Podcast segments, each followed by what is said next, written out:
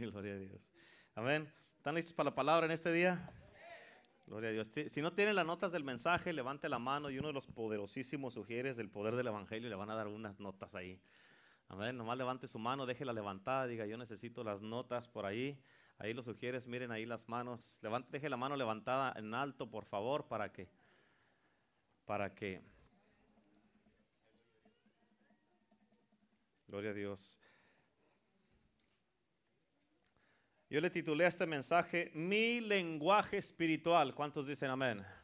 ¿Cuántos saben que tenemos que tener un lenguaje espiritual en Cristo? Amén. Quiero que diga conmigo en este día, este es mi día. Pero dígalo con poder, diga, este es mi día. Hoy seré lo mejor de mí en este día. Soy un ganador. Soy más que vencedor. Sí la voy a hacer porque Cristo está conmigo. Creo en Jesús y seré lo mejor de mí. Este mundo está a punto de ver la mejor versión de mi vida. En el nombre de Jesús. Denle un aplauso a Cristo si lo cree. Gloria a Dios. Amén, amén. Este, ah, quiero que entiendas algo, te voy a empezar aquí a dar la palabra de Dios, pero fíjate, aquí en Iglesia el Poder del Evangelio, nomás para que sepan todos, somos una cultura del reino, ¿cuántos dicen amén? Amén. Y nuestro lenguaje es y siempre ha sido now, ahora y ya es. ¿Cuántos dicen amén? Amén. Somos la generación de ahora, no del futuro. Si fueras del futuro, todavía no nacieras. Amén, somos la generación de ahora, tanto niños, jóvenes y adultos, somos la generación de ahora juntos. Nosotros necesitamos a los niños y jóvenes y ellos nos necesitan a nosotros. Amén, por eso somos la generación de ahora en este día. ¿Cuántos dicen amén? Amén. Y fíjate, bien importante, estamos estableciendo el reino de los cielos aquí en la tierra como en el cielo. Amén. Nunca decimos que es en el tiempo de Dios en esta iglesia porque bíblicamente el tiempo de Dios es ahora. Amén. Bíblicamente el tiempo de Dios es ahora, todo el tiempo. Hoy cumplimos siete años y desde que se fundó Iglesia, el poder del Evangelio, siempre el tiempo ha sido ahora. ¿Cuántos dicen amén? Aleluya, gloria a Dios. Amén. Así es que hay gente que dice, pues estoy esperando en el tiempo de Dios para que me sane. El tiempo de Dios para ser sanado es ahora, si tú le crees. Amén. Ay, en el tiempo de Dios mi familia va a venir a, a Cristo. Si tú le crees, el tiempo de Dios es ahora. ¿Cuántos dicen amén? Ahí en Mateo capítulo 26, versículo 73, esa se me hace que no estén en sus notas ahí, pero dice, un poco después, acercándose los que por ahí estaban, dijeron a Pedro, verdaderamente tú también eres de ellos, porque aún tu manera de hablar te descubre. ¿Cuántos dicen amén? Aún tu manera de hablar te descubre. Yo quiero hacerte una pregunta. ¿Te descubre a ti tu manera de hablar que eres cristiano? Amén. Te descubre tu manera de hablar que eres cristiano. Y un paso más allá, te descubre tu manera de hablar que eres de iglesia, el poder del evangelio. Porque le estoy hablando aquí el poder del evangelio. Amén. Amén. Si tú, si tú eres de los que dicen, pues en el tiempo de Dios, tú estás negando de dónde eres. Santo. Gloria a Dios. Amén. Es más, estás negando la Biblia porque la Biblia no dice en el tiempo de Dios, dice el tiempo es ahora. Hoy es el día de salvación. ¿Cierto o no? ¿Es cierto o no? ¿Dice eso o no? Amén. Así es que hoy es ahora. Por eso dice la palabra de Dios ahí en sus notas, en Juan 7:38. Jesús dijo: El que cree en mí, como dice la escritura, de su interior, ¿de dónde? De su interior correrán ríos de agua viva. Eso que va a correr de ti, de tu interior, son lo que va a estar saliendo por tu boca, lo que vas a estar hablando, lo que vas a estar declarando, lo que vas a estar profetizando. ¿Cuántos dicen amén? Escucha, con tu lenguaje tú puedes soltar la oración, tu lenguaje suelta la alabanza, con tu voz puedes proclamar los planes de Dios, los propósitos de Dios para tu vida, tu matrimonio, tus hijos, para todo lo que te rodea. Y con tu lenguaje, con tu voz, escúchame bien importante esto, con tu voz puedes profetizar lo que no es para que se cumpla. ¿Cuántos dicen amén? Amén. En Salmo 34, versículo 1 dice la palabra de Dios, bendeciré a Jehová en todo tiempo. ¿Cuándo vas a bendecir? ¿Cuándo lo vas a bendecir? En todo tiempo. Su alabanza estará de continuo en mi boca. ¿Verdad que no dicen mis pensamientos? Dice en mi boca. Y si va a estar en tu boca la, la, alabanza de Dios todo el tiempo de continuo. Quiere decir que siempre debe de estar alabando, glorificando, adorando, declarando la palabra todo el tiempo. ¿Cuántos dicen amén? ¿Cuántos de ustedes conocen padres que son mexicanos pero sus hijos no hablan español? ¿Mm? ¿Los conocen o no? Sí. Algunos de ustedes están aquí. Ustedes son mexicanos pero sus hijos no hablan español. ¿Cuántos dicen amén? Un día le pregunté a una persona mexicana, mexicana 100%. Amén. De esas personas que traen aquí un chile jalapeño aquí y un opal en el otro lado. Mexicanos. Amén. Y este, fíjate, le pregunté que si sus hijos hablaban español y me dijo que no. Dijo, me gustaría que lo hablaran, pero ni yo y mi esposa hablamos español en nuestra casa. Y fíjate, y, ellos también eran mexicanos. Los papás son mexicanos, los hijos mexicanos, pero los hijos no hablaban ahí, no, no hablaban el español. Y eso es lo mismo que pasa con nuestra voz y nuestro lenguaje aquí en la iglesia. Amén, porque muchos aquí en la iglesia hablan cristiano, pero se van a la casa y allá se les olvida el lenguaje. Digo, no, hombre, ya, ya, ya, ya, pastor, ya se está pasando ahí. Amén. Amén. En otras palabras, tus hijos, escucha, tienen que escucharte hablar y declarar tu fe. Tus hijos tienen que oírte orar. Tus hijos tienen que oírte alabar, adorar a Dios. Ellos tienen que verte cómo demuestras tu relación con Cristo Jesús. Tienen que verte que eres cristiano aquí en la iglesia, en tu casa, en tu trabajo, en la tienda, en, en todos lados que vayas. Cuando vayas con tus hijos, tienen que verte que eres el mismo. Amén, ¿por qué no puedes venir aquí a la iglesia y estar bien contento, adorando y orando y que estés así, aquí arrastrándote tal vez en el piso, tirado en el piso así, y luego llegas a tu casa y empiezas a hacer un desastre? Aleluya. Escucha, si las palabras que usamos en nuestras casas no modelan un estilo de vida cristiano y el reino de los cielos, tus hijos o nuestros hijos nunca van a fluir en ese estilo de vida tampoco, nunca lo van a hacer. ¿Cuántos dicen amén? Amén. Si, fíjate, si no te miran orar, ellos no lo van a hacer. Si no te miran que estás comprometido aquí en la casa de Dios y en tu casa, fíjate, ellos tampoco se van a comprometer en ningún lado. ¿Por qué? Porque están siguiendo tu ejemplo. Amén. ¿Por qué? Porque para ellos el lenguaje cristiano va a ser un lenguaje extraño o de otro mundo que ellos no van a conocer. Y por eso para que ellos aprendan este lenguaje, ellos tienen que oírlo de ti primero. Ellos tienen que mirarte a ti que tú hablas este lenguaje porque si no, ellos no lo van a hablar. Amén. Si no, cuando tú les digas que, que oren, no van a saber qué hacer. No van a saber qué hacer. ¿Por qué? Porque tú nunca les enseñaste y va a ser un lenguaje extraño para ellos. Y eso que tú eres cristiano. Amén. Es igual con los mexicanos o los latinos. Hablan español, pero sus hijos no. En el libro de Nehemías hay una historia bien interesante. Nehemías descubrió su lenguaje muriendo en Jerusalén. Y fíjate, la gente había quebrado el pacto con Dios y como resultado la ciudad estaba prácticamente toda destruida. Y solamente un pequeño remanente quedaba cuando Nehemías llegó a empezar a reedificar la ciudad una vez más. Y él escuchó a unos niños que andaban ahí en las calles jugando y los escuchó y notó que no hablaban en judío.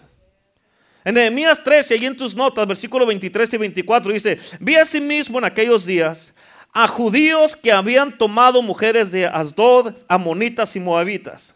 Amén. En la mitad de sus hijos hablaban la lengua de Asdod, porque no sabían hablar judaico, no sabían hablar judío, sino que hablaban conforme a la lengua de cada pueblo. Escucha, estos hombres se habían casado con mujeres que adoraban a otros dioses.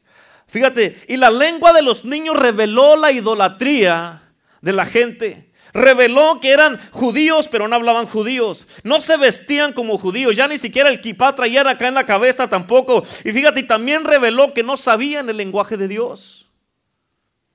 ¿Me estás poniendo atención? Y si sigues leyendo, Nehemías se enojó tanto, dice la, la, Biblia allí que Nehemías se enojó tanto, que él fue con unos de los judíos y los agarró y los desgreñó, los agarró de la barba y les arrancó los pelos. Amén. Así tanto se enojó Nehemías, imagínate. ¿Por qué? Porque perdieron su lenguaje, perdieron el... Fíjate, y por eso la gente está perdiendo su cultura, la cultura del reino de Dios. Están perdiendo la cultura de lo que Dios nos ha llamado a que seamos. ¿Cuántos dicen amén? Pero escucha, lo mismo pasa en las casas cristianas en estos días. Lo mismo que pasó con Nehemías. El enemigo también está sacando de las casas, de las familias, los matrimonios, está sacando la palabra de Dios, el lenguaje cristiano y la cultura cristiana, que es la cultura del reino de Dios. Imagínate, si no hablan el lenguaje de sus antepasados, muchos menos van a hablar el lenguaje de Dios. Amén. En otras palabras, la cristianidad se ha convertido en un segundo lenguaje en las casas cristianas. Amén, pero la, fíjate, la cultura de este tiempo se ha convertido en muchos hogares, se ha convertido en el primer lenguaje y eso pasa en muchos, en muchas casas. Los hijos están expuestos más a la cultura de este mundo que al cristianismo. Y aún los padres lo consienten. Los padres dicen, oh, no le hacen, no, no quieren ir a la, iglesia, no le hace, quédate, ahorita regresamos nosotros y los dejas que hagan lo que sea y con eso tú estás alimentando la cultura del mundo y si tú no los instruyes en esto que es el cristianismo, el mundo los va, los va a instruir en lo que es el mundo. Los padres tienen que saber que esto es muy, muy peligroso para la familia. Cuando los hijos hablan la mitad de orfa, la que sale en la televisión y la mitad cristianos. Hablan la mitad mundano y la mitad viviendo para Jesús. La mitad, fíjate, escucha, la mitad viven para Cristo y la mitad para Dios. La mitad música mundana y la mitad música cristiana. Amén. Escucha, esto es bíblico. La generación de estos tiempos, muchas y en muchas iglesias de estos tiempos, y, fíjate, en mucho tiene que ver con las iglesias. Hay muchas iglesias que ya han sacado esto de la iglesia. ¿Por qué? Porque le están predicando cualquier cosa a la gente. Oh, no le hace, puede ser así, y no que al cabo sí te vas a ir al cielo. No le hace que tomes, fumes, puedes venir a tocar acá arriba, puedes estar haciendo lo que quieras, no importa, con que sigas viniendo, haz lo que quieras allá afuera, pero mientras vengas a la iglesia, pórtate bien. ¿Qué es eso? Amén. Y muchas iglesias en estos tiempos están levantando una generación que no conoce el lenguaje de Dios, no conoce el lenguaje del reino, no conoce las palabras de Dios, el lenguaje del Espíritu Santo, no conocen lo que Cristo Jesús está diciendo en estos tiempos. No conocen el lenguaje de la alabanza, la adoración, que derriba fortalezas, que rompe cadenas, que trae restauración a una vida, un matrimonio, que viene y levanta a un hombre por más duro que esté, que no quiere venir a Cristo. No conocen ese lenguaje, pero como no lo hablan, por eso las cadenas siguen igual. Pero tú tienes que entender que hay un poder en Cristo Jesús. Que Cristo Jesús, escucha, no estás aquí por un accidente. Él te trajo en el día de hoy. Sí, la excusa es el aniversario de la iglesia, pero Dios te trajo para decirte, hey, tengo un plan para tu vida. Quiero hacer algo contigo. Hey, ya es tiempo que contestes. Hey, hazte, ah, regresa a mí. Ya para de andar jugando conmigo. Para de andar diciendo, no, eso no es para mí. Eh, tú ve, tú ve, mujer, tú ve para la iglesia. O tú ve, yo no tengo tiempo para eso. Hey, Dios te está diciendo, es tiempo que te metas conmigo. Hey. Amén. Ya me está dando coraje. ¿Cuál es tu lenguaje? ¿Cuál es tu lenguaje? La Biblia nos da, nos da unas claras instrucciones sobre los lenguajes. Fíjate en tus notas. Deuteronomio capítulo 6, versículo 4 al 7 dice, Oye, oh Israel, Jehová nuestro Dios, Jehová uno es. ¿Cuántos son? Uno es. Y amarás a Jehová tu Dios con todo tu corazón. No nomás con ese puñito ahí. No, este, este parte del corazón le pertenece a mi esposa. Esta le pertenece a mis hijos. Este no, es todo el corazón. Todo el corazón. Dios quiere todo el corazón o nada. ¿Cuántos dicen amén? Amarás a Jehová tu Dios con todo tu corazón, toda tu alma todas tus y todas y con todas tus fuerzas. Y estas palabras que yo te mando hoy, escuchaste, estas palabras que yo te mando hoy estarán sobre tu corazón, no a un lado. Amén, no olvidadas. Estarán sobre tu corazón para que estés acordándote todo el tiempo de esto. Póngame atención acá y para de platicar. Te voy a decir por tu nombre. Si te quiero platicar, a ver quién le da más vergüenza. Amén. Escucha, estas palabras que yo te mando hoy estarán sobre tu corazón. No nomás en la iglesia, no nomás allí guardadas en la casa, sobre tu corazón. Y fíjate el versículo 7, cómo dice, y la repetirás a tus hijos, hablarás de ella estando en tu casa, andando por el camino, al acostarte y cuando te levantes. En otras palabras, hey, si estás en la casa vas a hablar de Dios. Amén. Si vas a andar por el camino, vas a salir de viaje, de viaje, vas a hablarles de Dios. Cuando se vayan a acostar, háblales de hoy, de Dios. En cuanto se levantes, empiezan a hablarles otra vez de Dios, otra vez. Amén. Escucha, ¿cuándo fue la última vez que hablaste con tus hijos acerca de Dios? ¿Cuándo fue la última vez que tú hablaste con ellos acerca de Dios? Uf. Amén. En otras palabras, no es suficiente con hablar este lenguaje cada que vengan a la iglesia. Tienes que hablar con él. Ah, cuando, es más, no es suficiente nomás una vez por semana porque muchos nomás vienen el domingo. Amén. No es suficiente nomás hablar el miércoles y el domingo de este lenguaje. Tiene que ser hablado completamente en tu casa. Si es que tú esperas que tus hijos hablen este lenguaje y ellos nunca lo hablarán si tú no lo hablas. Escucha la voz de Dios. Esto es de vida o muerte, hermano, para ti, para tus hijos. Fíjate cómo dice esta escritura poderosa ahí en tus notas. Jueces capítulo 2, versículo 10 dice, y toda aquella generación también, diga conmigo también. Diga conmigo también. Dice, toda aquella generación también, ponme atención acá. Cuando dice aquí también, quiere decir que otra generación ya le había pasado algo y a esta también le pasó lo mismo. Dice, toda aquella generación también fue reunida a sus padres, en otras palabras, se habían muerto también y ya estaban con sus padres. Y se levantó después de ellos otra generación que no conocía a Jehová ni la obra que él había hecho por Israel. En otras palabras, esta generación también que se murió, ¿ver? sus padres se habían olvidado de Dios. Y esta generación no lo conocían.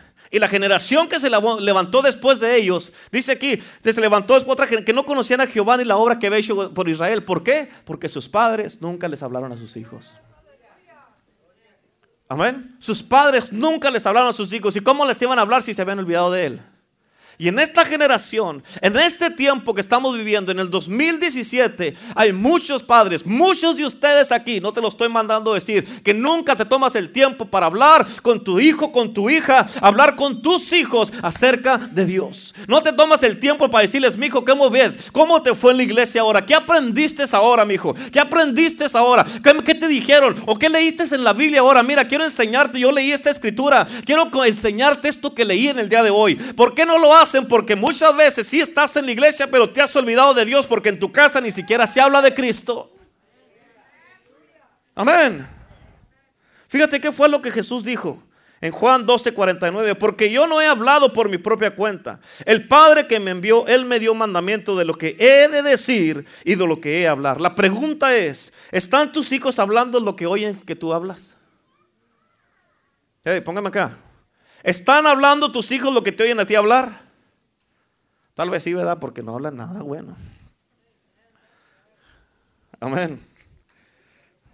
En Apocalipsis 12:11 dice la palabra de Dios, y ellos le han vencido por medio de la sangre del cordero y la palabra del testimonio de ellos. Las palabras es lo que sale de tu boca cuando hablas de Cristo, cuando das testimonio. Tú has vencido, puedes vencer al enemigo, todo lo que venga en tu contra con la palabra de tu testimonio. Amén. Por eso no permitas que el enemigo calle y silencie tu lenguaje de Cristo, del reino en tu casa. No le permitas al enemigo, ¿cuántos dicen amén? Escucha, si tú le permites al enemigo que te silencie, él te va a dejar mudo y no, fíjate, para que no hables nada de Dios en tu casa. Y Dios va a ser un extraño en tu casa. Por eso no lo dejes que te enmudezca. Tú habla, habla, habla de Dios. aunque tus hijos que se levanten en la mañana y como dice la de palabra de Deuteronomio, cuando se levanten, cuando salgan, cuando salgan de viaje, cuando estés, que te vas, cuando estés en tu casa, tú habla de Dios. Aunque tus hijos se estén que ya se levantan y están, hijo, mire, venga, venga, el Señor dice de esta manera, aunque te hagan tus hijos, aunque te hagan tus hijos así, o tu esposa o tu esposo,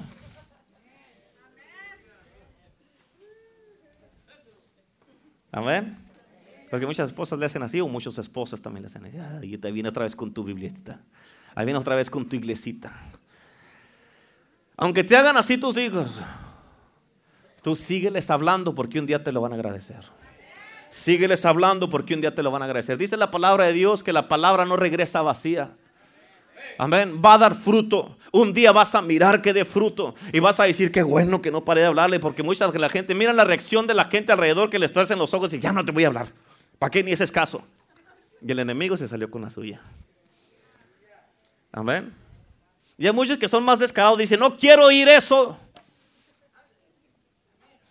Amén. Pero dice, no te calles. No te calles que ya te da la espalda, que dice, ya no quiero irte, tú síguelo. No, pero mira, la Biblia dice Juan 3:16, que si no, tú síguelo ahí. Síguelo. Amén. De tal manera amó Dios al mundo. Escúchame, no me des la espalda. Te estoy hablando, escúchame cuando te hablo. Amén. Si no te arrepientes. Amén. Tienes que hacerlo. ¿Cuántos dicen amén? Amén. Aleluya. Fíjate, bien importante. Tienes que hablar. ¿Qué mal se mira en una casa cuando dicen, somos mexicanos, pero mis hijos no hablan español? ¿Qué mal se mira? ¿A poco no es cierto? Y eso es exactamente con los cristianos. Somos cristianos, pero en la casa mis hijos son mundanos y no hablan cristiano. Amén. Digan amén o digan ay, ay, ay. Amén. Somos cristianos, pero mis hijos pura música del mundo oyen. Somos cristianos, pero mis hijos hablan puras malas palabras. Somos cristianos, pero a puros gritos nos la llevamos en la casa como perros y gatos. Andamos ahí. Amén. A puros gritos se la llevan. ¿Cuál es el lenguaje de tu casa? ¿Qué estás hablando en tu casa? ¿Cuál es tu lenguaje? Hablas cristiano, pero tus hijos no. Ah, entonces hay dos lenguajes en la casa. ¿Te entienden tus hijos cuando les hablas de Cristo? ¿Cuál es el lenguaje de tu casa? ¿Cuál es el fundamento de tu casa? Amén. ¿Y cuál es el sonido que se escucha en tu casa? Amén. Escuchen hermanos, una de las mejores armas que tú tienes para derrotar al enemigo de tu alma es tu boca. Es el lenguaje del reino. Tus palabras, capta esto, si vas a apuntar algo, apunta esto. Tus palabras determinan la victoria o la derrota en muchas batallas espirituales. Amén. Tus palabras determinan la victoria o la derrota en muchas batallas espirituales. Depende de lo que salga de tu boca, eso es lo que vas a recibir. Cuando Satanás atacó a Job, fíjate, y que Job perdió todo, el enemigo andaba detrás de lo que iba a salir de su boca.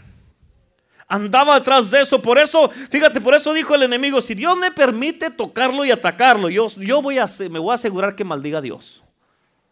Y por eso cuando Job fue atacado, él tenía que decidir maldecir a Dios y morir o bendecir a Dios y seguir viviendo. Y escucha, por eso tú tienes que decidir, bien importante, tienes que decidir qué es lo que sale de tu boca cuando estás siendo atacado por el, por el enemigo. ¿Vas a bendecir o vas a maldecir? ¿Cuántos dicen amén? El enemigo quiere silenciarte de una manera o de otra. Él quiere pararte para que no testifiques de las grandezas de Dios. Por eso escucha, bien importante, una de las maneras que derrotas al enemigo es cuando tú te gozas en las buenas y te gozas en las malas. Amén, yo no ando muy bien, pero traigo gozo. Me ando, las cosas no están como yo quisieran, pero van a estar. Amén, no tengo lo que quisiera tener, pero lo voy a tener.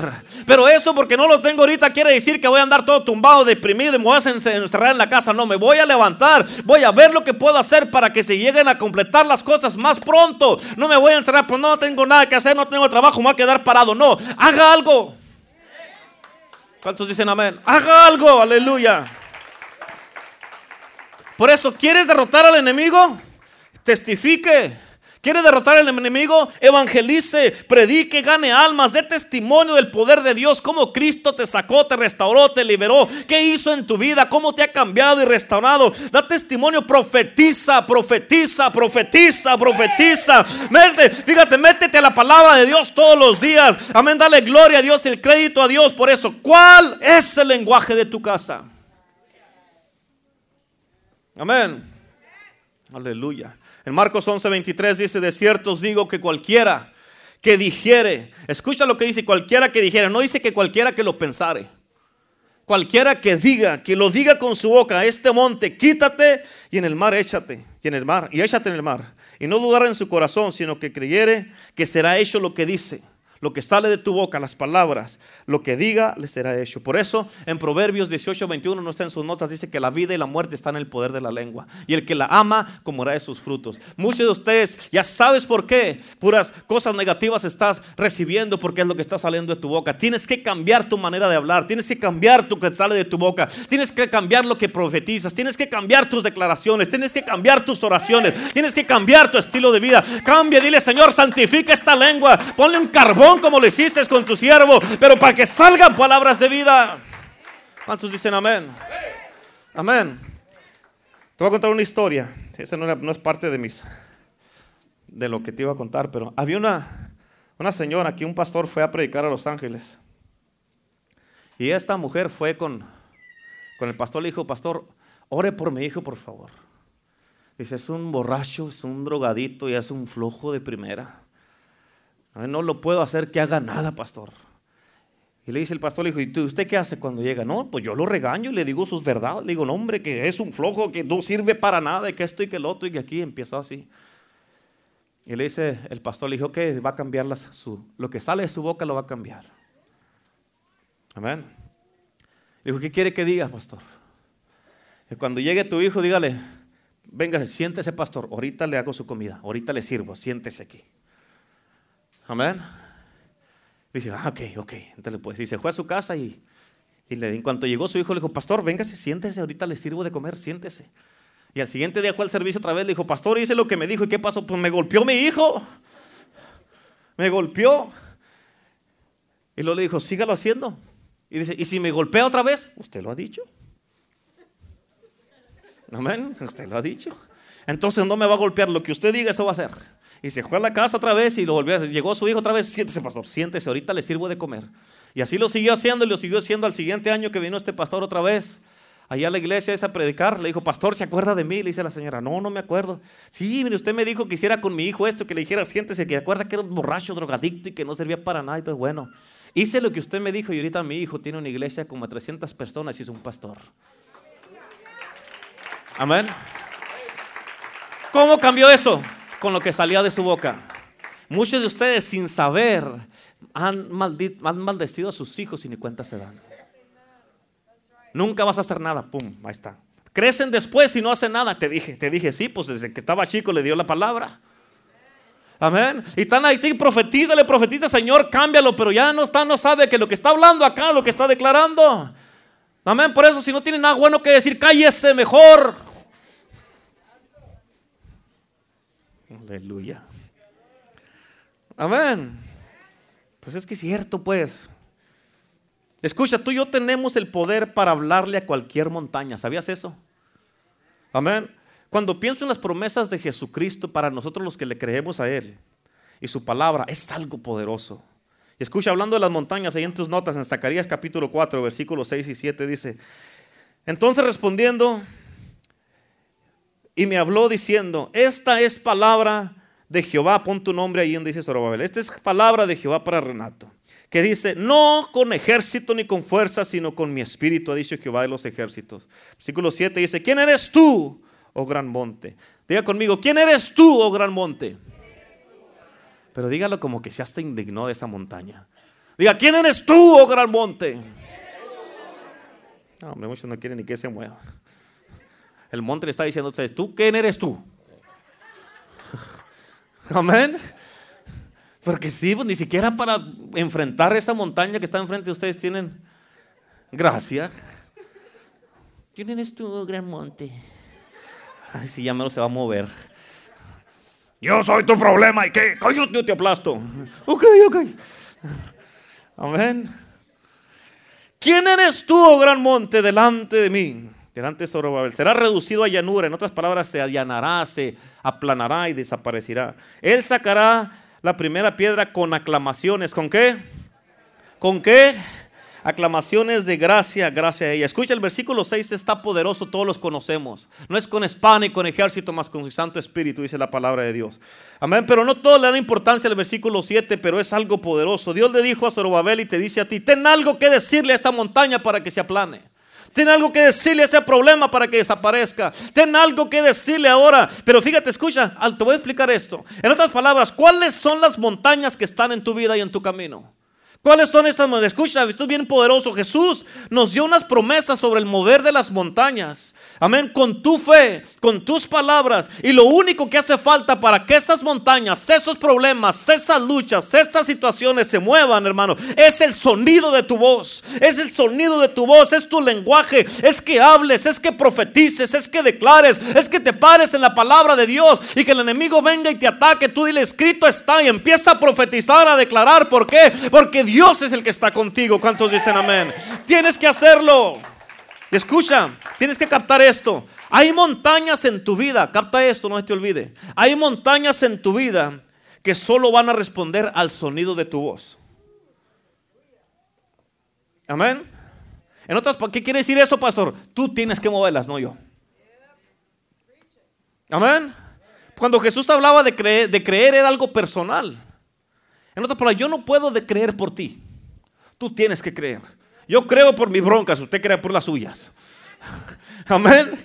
Yo creo por lo que yo quiero mover, yo lo muevo y no espero que usted lo mueva porque si no se va a hacer más grande la montaña. Yo me agarro y yo empiezo a, me pongo al tú por tú y empiezo a profetizar, a declarar. ¿Por qué? Porque yo sé que escrito está, yo tengo el poder y Cristo está conmigo y lo que es imposible para el hombre es posible para Dios. Y yo me agarro porque mayor es el que está en mí que el que está en el mundo. ¿Cuántos dicen amén? Aleluya. Pero usted crea. Por eso Jesús dijo en Marcos 9, si puedes creer al que cree, todo le es posible. Al ciego, al ciego le dijo en Mateo 9, será hecho de acuerdo a tu fe. Por eso las montañas conocen tu voz. Tus problemas conocen tu voz. Tus aflicciones conocen tu voz. Amén. Lo que el diablo te está aventando conoce tu voz y depende de ti si crecen, se hace más grande o tú con tu voz las rechazas. Amén. Usa tu lenguaje cristiano. Yo como tu pastor puedo orar por ti. Pero eso no va a mover tus montañas. Los hermanos aquí en la iglesia podemos orar por ti todo lo que quieras. Pero tiene que llegar al punto donde te indignes y digas, ya me cansaron estas montañas, este problema ya estuvo. Ahora sí, no, no, pues ya. No, hombre. No, hombre. Amén. Y tú las tienes que mover solo o sola. Amén. Dígale que está a su lado, tú mueve tus montañas, no me estés pidiendo que te las mueva. Amén. Ya, míreme acá. Muchos tienen montañas de mal carácter, digan amén. Hey, acá. No, no, me, no, no, crean que voy a cambiar el tema. Nomás porque me distraigan. A ver. Empiezan ahí, no. Muchos tienen problemas de mal carácter.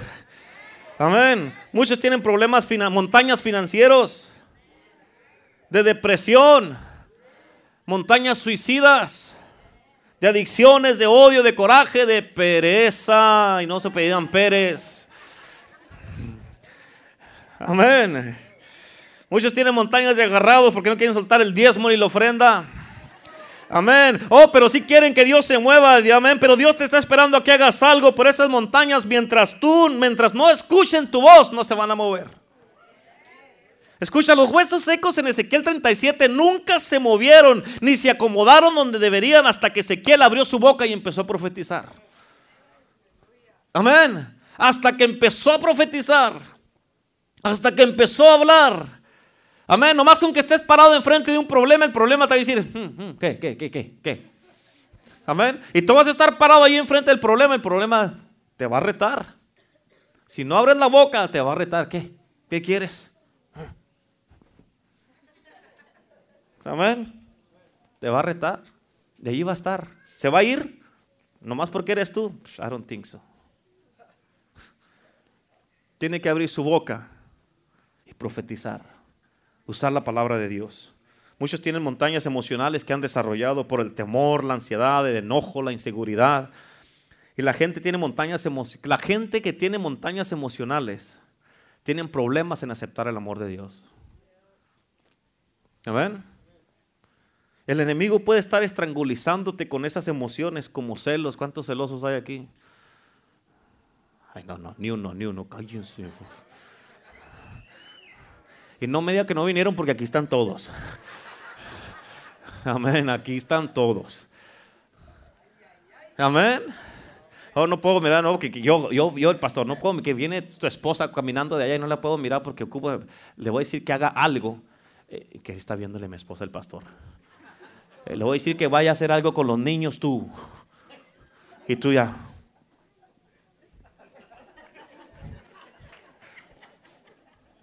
Y hasta me quieren desde allá distraer para que ya no la mire. Pues se me pasa como que se... Amén. Yo tengo mi esposa. Amén. No tengo que andar mirando nada, negocio de nadie más. Tengo mi propia esposa. Amén. Usted agarre, arregle su corazón y deje de ser inmaduro. Amén. ¿Qué le mira a mi esposa? ¿Qué le voy a mirar? Muchos tienen problemas, montañas de envidias. Digan amén los envidiosos. amén. Muchos tienen montañas de, abandono, pero escucha, esas montañas nunca se van a ir de tu vida hasta que abras tu boca y digas, ¿sabes que Ya estuvo. Ya no voy a vivir inseguro, ya no voy a vivir sin amar, ya no seré celoso, ya no voy a vivir enojado y amargado con ninguna persona. Escojo que el amor de Dios cambie mi corazón y aplane y reduzca nada esas montañas. Amén, pero deja que se escuche tu voz. Ya no voy a andar de inseguro. Hay que los hermanos, que las hermanas, que no me saludó, que esto, que el otro, que no me salude, no le hace, no se me va a caer un pelo porque no me saluden. No me voy a, no se me va a quitar el hambre. Al contrario, si no me saluda, pues aprovecho y como otro plato. Amén. ¿Cuántos dicen amén? Gloria a Dios, porque si me saluda me va a distraer. Amén. Aleluya. Deje que el amor de Dios inunde su corazón para que puedas amar con todo el corazón. ¿Cuántos dicen amén? Dígale que está a su lado, se tiene que oír tu voz. Amén. Por eso escucha el poder sobrenatural, el poder sobrenatural de nuestra voz reúne y junta nuestra fe. Por eso tienes que entender que tienes que aprender el lenguaje de Cristo y vivirlo en la iglesia y fuera de la iglesia. En tu casa, en tu trabajo, donde vas de viaje, tienes que vivir el lenguaje de Dios. Por eso el enemigo te quiere callar para que no hables y mucho menos le enseñas a tus hijos y a tus hermanos este mensaje del lenguaje del reino. Y por eso te ataca para que no ores. ¿Cuántos han tenido problemas para orar? ¿Cuántos tienen a veces problemas para orar? Y quieres orar y te da un sueño. ¿A poco no es cierto? Según tú te quieres poner, ya ahora sí, ya me voy a poner espiritual para que cuando llegue mi esposa a la casa me mire que estoy leyendo la Biblia. Y llega tu esposa a la casa y estás... Amén. Pues de perdida me encontró con la Biblia en el pecho, va a decir, la leyó mi esposo, mira voy a seguir orando por él. Amén. No, hombre, no. ¿Por qué crees que no has podido leer la Biblia y orar? ¿Por qué? Porque el enemigo quiere atacarte con cualquier cosa para que no ores y no aprendas y no aprendas el lenguaje de Dios. Y mientras no ores no habrá respuestas. Y Dios, fíjate, no vas a poder usar tu lenguaje cristiano. Por eso tienes que usar tu voz. Tienes que hablar la palabra de Dios. Y eso te va a causar crecer en la fe. Por eso escucha, nunca vas a mover ninguna montaña escarbando o con una pala, con tus fuerzas, gritando, pataleando, tirando cosas, aventando cosas. Ya me enfadaron todos. Ahora sí, ya estuvo bueno aquí. Pum, avientas para allá, avientas para acá. Y así gritando y queriendo intimidar a todos. Así no se van a mover las montañas. Amén. En versículo 6 por eso dice, no es con espada ni con ejército, no es con una pala, no es con un tractor, no es con una grúa, es con su Santo Espíritu. ¿Cuántos dicen amén? Y en el versículo 7 dice, ¿quién eres tú, oh gran monte, delante de su Zorobabel? Será reducido a llanura, a nada. Y él sacará la primera piedra con aclamaciones de gracia, gracias a ella. Solamente podrás mover las montañas si tienes fe en Dios y levantas tu voz en contra de ellas. Amén. Aleluya. Póngame atención porque ya me lo termino. En otras palabras, con toda la autoridad de Dios y con mucha confianza vas a poder tú decirle a esas montañas, ¿quién eres tú? Problema matrimonial. Póngame atención acá porque ya me está poniendo verde. Amén. No sea irrespetuoso, por favor. Me anda matando la cintura y usted platicando. No puede ser. Parece que cuando más se quieren enamorar o cuando más quieren hablar o decir cosas al oído es cuando yo estoy predicando. Amén. Dígale lo que quiere decirle a su esposa cuando estén solos, no aquí. ¿Qué es eso? Amén. Amén. Desde aquí hasta acá me duele toda la cintura y usted platicando. Hombre, yo estoy aquí derramándome, dándole con todo para que usted esté platicando. Ay, santo Dios. Escúcheme, ¿ya tengo su atención? ¿Sí? Gloria a Dios. A ver, los de las cámaras, no estoy enojado, no estoy enojado, gloria a Dios. Amén. En otras palabras, escúchame, con toda la autoridad de Dios y con mucha confianza, tú vas a poder decirle, ¿qué dice la palabra de Dios? ¿Quién eres tú? ¿Quién eres tú? ¿Qué dice la palabra de Dios? Gran monte. Y tú tienes que decirle a esa montaña, ¿quién eres tú problema matrimonial? ¿Quién eres tú falta de finanzas? ¿Quién eres tú depresión? ¿Quién eres tú ataque espiritual? ¿Quién eres tú pensamiento suicida? ¿Quién eres tú aquí eh, esta artritis, enfermedad, gastritis? ¿Quién eres tú diabetes? ¿Quién eres tú delante de mí? ¿Cuántos dicen amén? Hoy día tú tienes que levantarte y decir con mi clamor, con mis declaraciones, con mi alabanza, con mi adoración, con mi diezmo, mi servicio, mis ofrendas, vas a ser reducido a nada. ¿Por qué? Porque tengo el poder de Cristo Jesús y yo te voy a derrotar. Aún no importa que tan grande esté esta montaña, tienes que tú levantarlo tus aclamaciones como dice la palabra de Dios. ¿Cuántos dicen amén? Amén. Tu voz, tu lenguaje puede mover montañas y activar a los ángeles de Dios. ¿Sabías eso? Dios tiene ángeles asignados para ti. Escucha esto, bien importante, los ángeles están listos y esperando la orden y el sonido de tu voz. Pero mientras tú no hables, los ángeles van a estar ahí durmiéndose y sin hacer nada. Amén. Por eso hace mucho, me acuerdo que hace mucho, me acuerdo hace, hace poco, Abel me, me acordó de eso con un comentario que dijo. Pero escucha, la tragedia más grande de la falta de oración es el desempleo de los ángeles. ¿Escuchaste eso? La tragedia más grande de la falta de oración es el desempleo de los ángeles. Jesús oró y los ángeles vinieron a él en el jardín de Getsemaní. Pablo oró en la tormenta y los ángeles vinieron a él en el barco. La iglesia oró y pues fíjate, por Pedro y un ángel lo sacó de la cárcel. Amén. Yo me pongo a pensar cuántos ángeles asignados a tu vida están constantemente parados haciendo línea de desempleo porque tú no oras. ¿Te imaginas? ¿Cuántos de ustedes han estado en desempleo algún día? Levante la mano. Levante la mano los que han estado en desempleo. ¿Cómo se siente? Amén, que agarras bien poquillo, ¿a poco no es cierto? No agarras casi, te dan bien poquillo. Ahora, pues fíjate, ¿sabes por qué los ángeles no vienen a ayudarte a ti? ¿Quieres saber por qué? Porque no oras. ¿Por qué no oras? Y algo muy importante para cada uno de nosotros es que tenemos que orar todos los días para que la presencia de Dios esté con nosotros todos los días. Amén. Alcanzar la presencia de Dios debe de ser la meta nuestra todos los días, para que podamos levantar nuestra voz y tener la confianza, porque lo que tú oyes de la palabra de Dios, lo que sale de tu boca, lo que declares, eso va a poder activar tu lenguaje. La pregunta es si tu vida de oración le da la bienvenida a la presencia de Dios a tu casa. Amén. ¿Está tu casa apropiada y limpia y en orden para la presencia de Dios? Llevas, te llevas la presencia de Dios de aquí de la iglesia a tu casa. Anda Dios contigo todos los días por tu vida de oración y por tu estilo de vida. Escucha, trae tu estilo, atrae tu estilo de vida a Dios a tu vida. El rey David un día decidió traer la presencia de Dios a casa, a Israel. Iban a traer el arca del pacto pero cometieron un error al cambiar el plan de Dios, cómo debería de moverse el arca. Y esa historia está en Primera de Crónicas 13. Pero escucha esto, el arca debería de moverse en los hombros de los hombres. Pero ellos decidieron hacer una carreta, vamos a hacerle una carreta y vámonos en la carreta. Porque está muy pesada para no cargarla, vamos a que carguen los bueyes.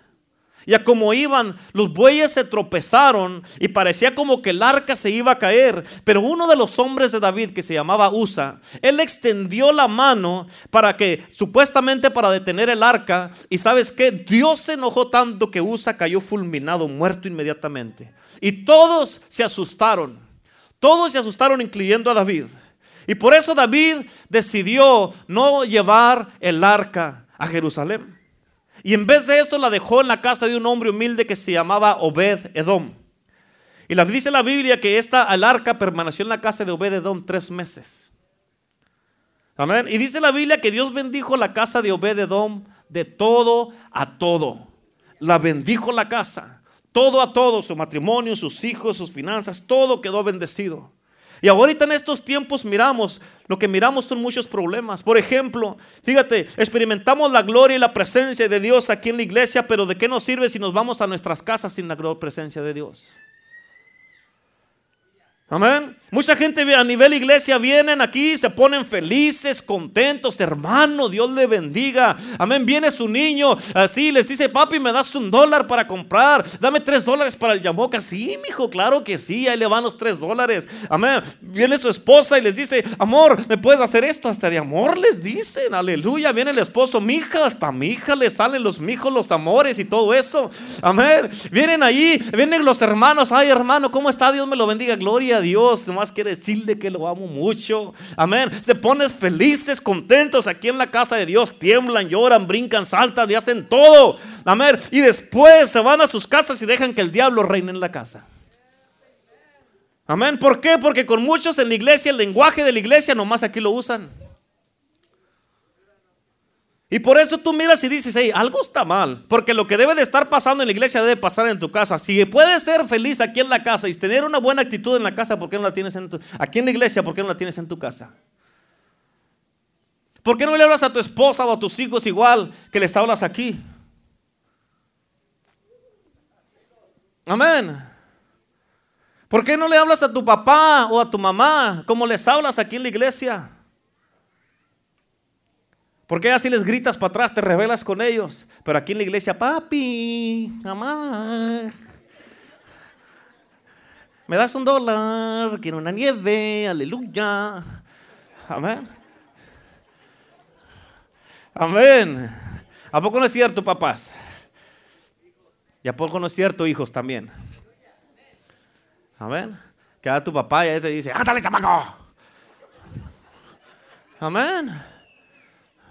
Pero acá en la iglesia, gloria, gloria en lo alto, gloria en lo alto, gloria al rey y los hijos.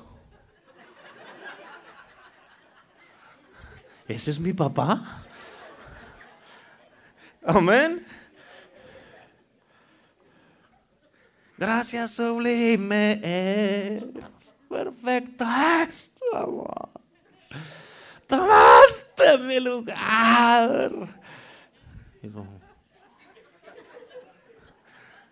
Amén. Y llegan a la casa. Saca la basura, ándale. Saca la basura, te voy a dar con el cinto. Y en la casa se quedan ahí.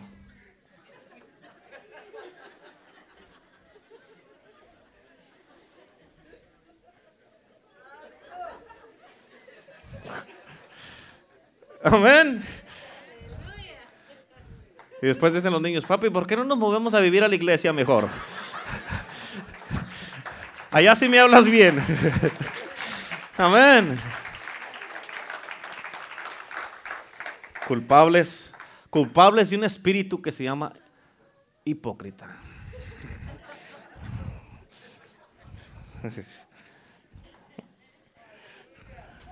No puedes venir a la iglesia el domingo y estar feliz, contento y reírte y aquí toda la cosa y vivir todo el resto de la semana sin Dios en tu vida. Esto es lo que yo creo que Dios te está diciendo. Y es palabra de Dios para ti. Él te dice, es tiempo que me lleves a tu casa. Yo quiero estar contigo en tu casa. Limpia tu casa donde vives y limpia tu casa donde vives. Amén. Limpia tu casa donde vives y limpia tu casa donde vives. Porque yo no vivo en lugares sucios. No me gusta la suciedad, dice Dios. Porque me voy a ir contigo. Dios te dice, quiero estar en tu, contigo en tu matrimonio. Escúchenme, parejas. Dios te dice, quiero estar contigo en tu matrimonio.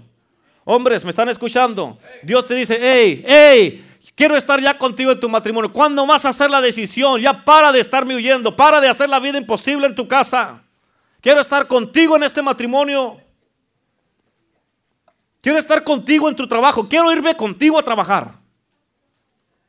Quiero estar contigo en tu carro. Quiero ver qué es lo que escuchas en tu carro. Es más, quiero escuchar lo que estás escuchando en esos audífonos. ¿Qué miras en tu casa? No quiero que dejes mi presencia y me hagas un lado de tu vida personal. Según, supuestamente tú andas bien ahí encerrado en tu mundo, ahí nadie escucha lo que estás ahí, pero Dios está ahí adentro. Y hasta tú andas ahí todo ahí y diciendo unas palabrotas que, así, ¿tú crees que le gusta eso a Dios? Entonces, ¿por qué sigues haciendo cosas que no le gustan a Dios? El otro día me habló alguien diciendo que un hijo se quería pintar el cabello. Amén. Me dijeron, pastor, pues hable con él porque pues yo ya le dije no hace caso. Quiere, está aferrado. Dije, vamos a hacer un trato. Si el pastor dice que no, entonces es no. Ya, ver, póngamelo ahí. Y me lo puso ahí. Ya le dije, ¿tú crees que a Dios le guste que te pintes el pelo? No. Entonces, ¿por qué vas a hacer algo que no le gusta a Dios? Ok. Y se acabó. Amén. Entendió y se acabó el problema. Es lo mismo contigo. Amén. Si tú sabes que Dios no le gusta, ¿para qué lo haces? Tienes que decir, ok. Y punto. Amén. Gloria a Dios. Amén. Dios te dice, quiero estar contigo en las cosas que nadie sabe que haces. Hey, acá. Dios te dice, quiero estar contigo en las cosas que nadie sabe que haces.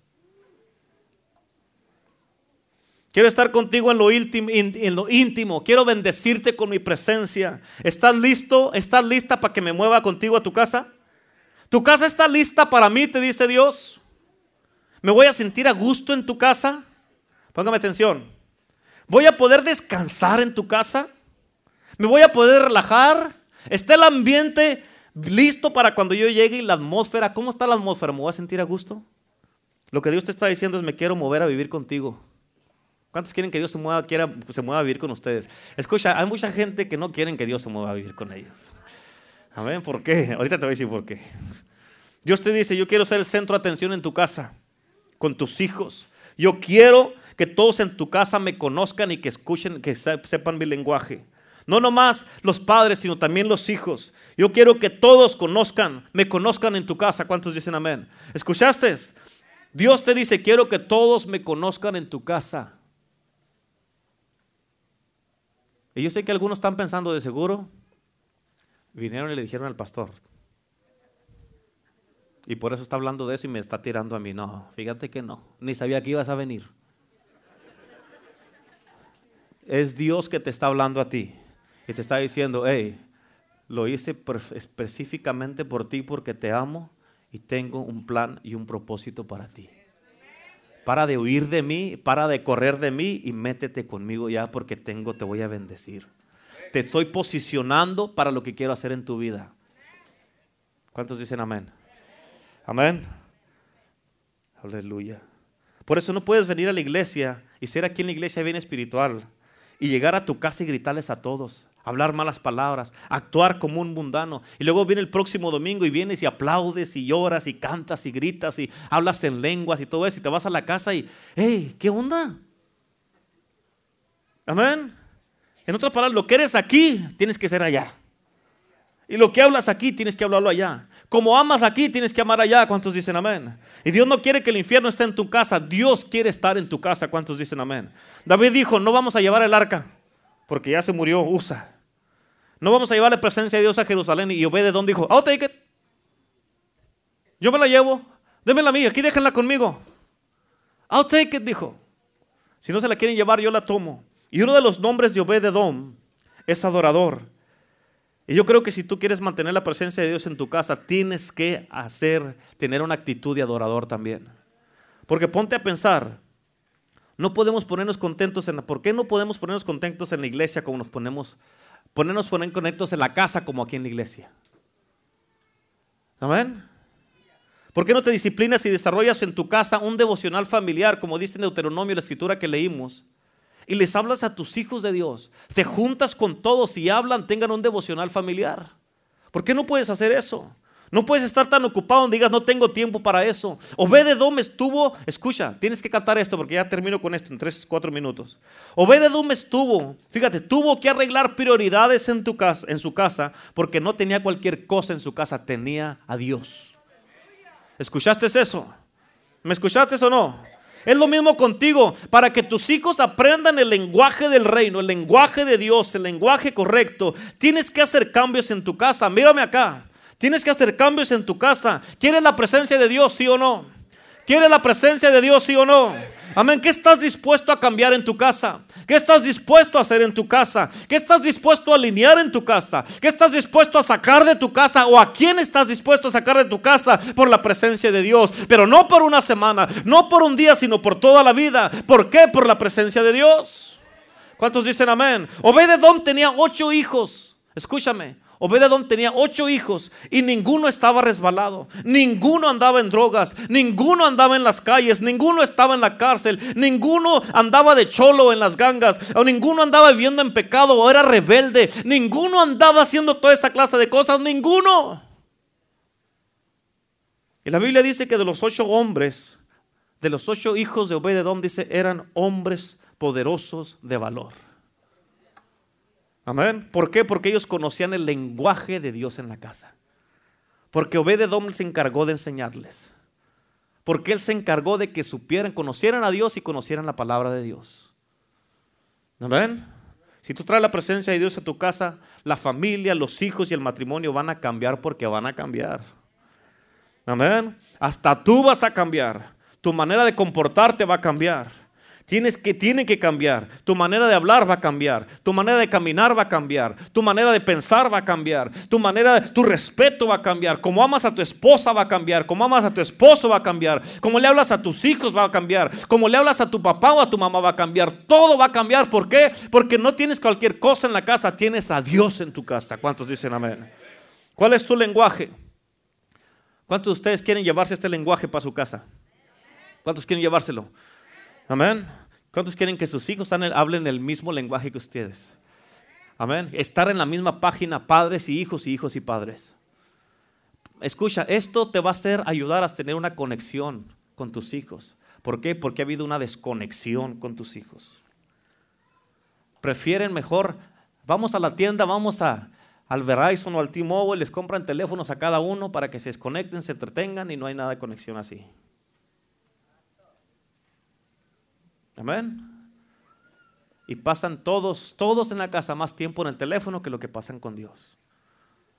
O que lo que pasan como familia. Pero quieren que sus hijos hablen el lenguaje de Dios. ¿Cómo? Y puros videos. Más los ven en el, en el teléfono, en el YouTube o todo eso. Amén. Dios te dice, ya terminé, alista tu casa. Porque ahí voy. Ahí voy para tu casa. Así es que cuando te vayas de aquí, te vete si tú pensas, escucha, pensando como Dios piensa, no como tú piensas. Porque si pensaras como Dios, tal vez tu casa estuviera diferente. Pensando como Dios piensa, ¿te moverías a vivir a tu casa?